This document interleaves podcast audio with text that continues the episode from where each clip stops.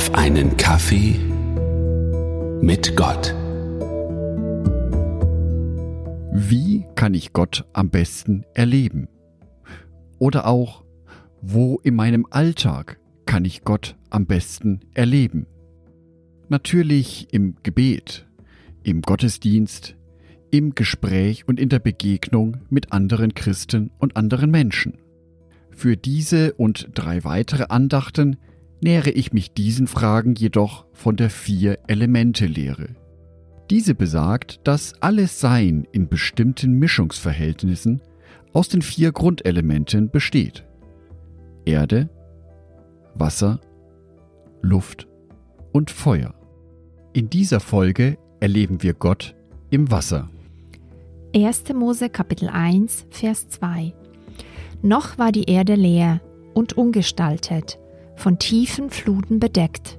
Finsternis herrschte, aber über dem Wasser schwebte der Geist Gottes. Wasser ist das lebensspendende Element schlechthin. Und so macht Gott gleich zu Beginn der Bibel klar, ich bin das Leben. Alles, was ist und geschaffen wurde, begann damit, dass mein Geist über dem Wasser schwebte.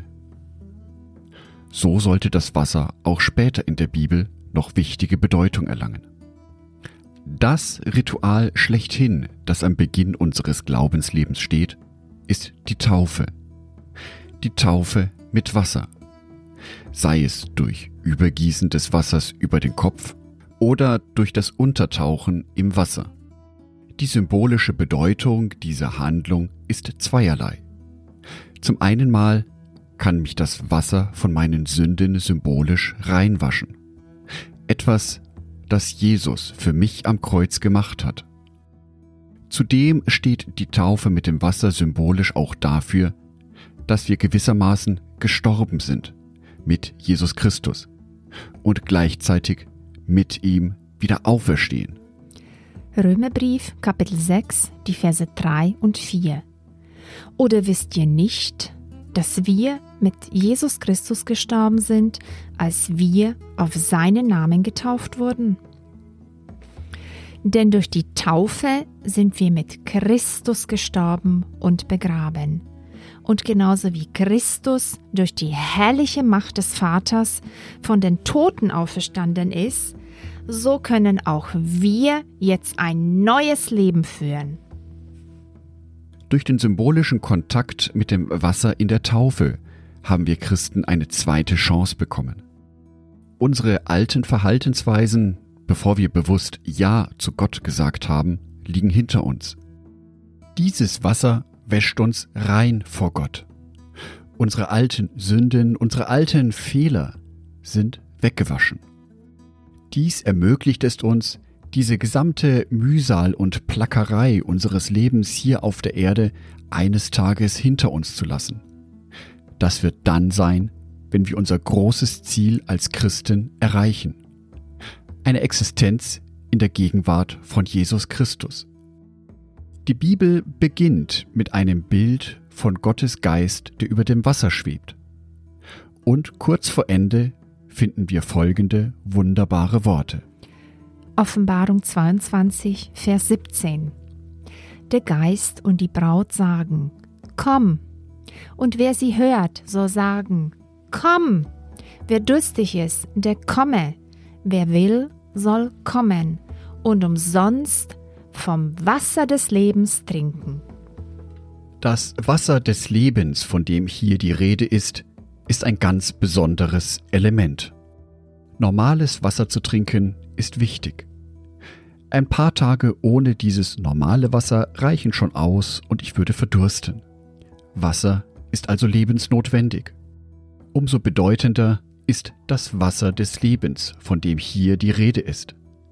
Es ist sozusagen die Quelle der Erneuerung, der Vitalität, der Heilung. Wenn ich von diesem Wasser trinke, werde ich nie wieder durstig sein. Dieses Wasser des Lebens versorgt nicht nur meinen Körper, sondern auch meinen Geist und meine Seele.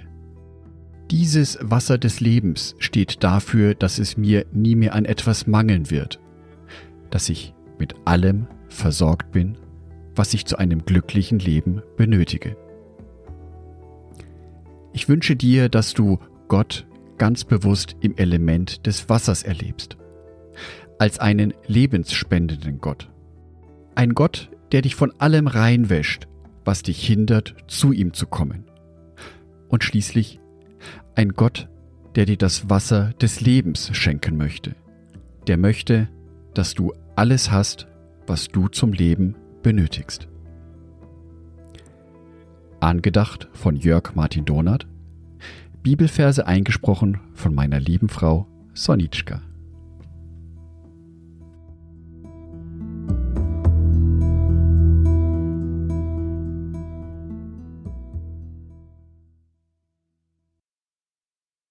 Ein herzliches Dankeschön an alle meine Patreons, die es mir ermöglichen, weiterhin den Podcast auf einen Kaffee mit Gott zu produzieren.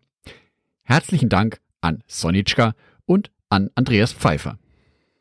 Auf Patreon kannst du mich bereits mit einem Euro monatlich unterstützen. Oder du lässt mir ein paar Sterne da.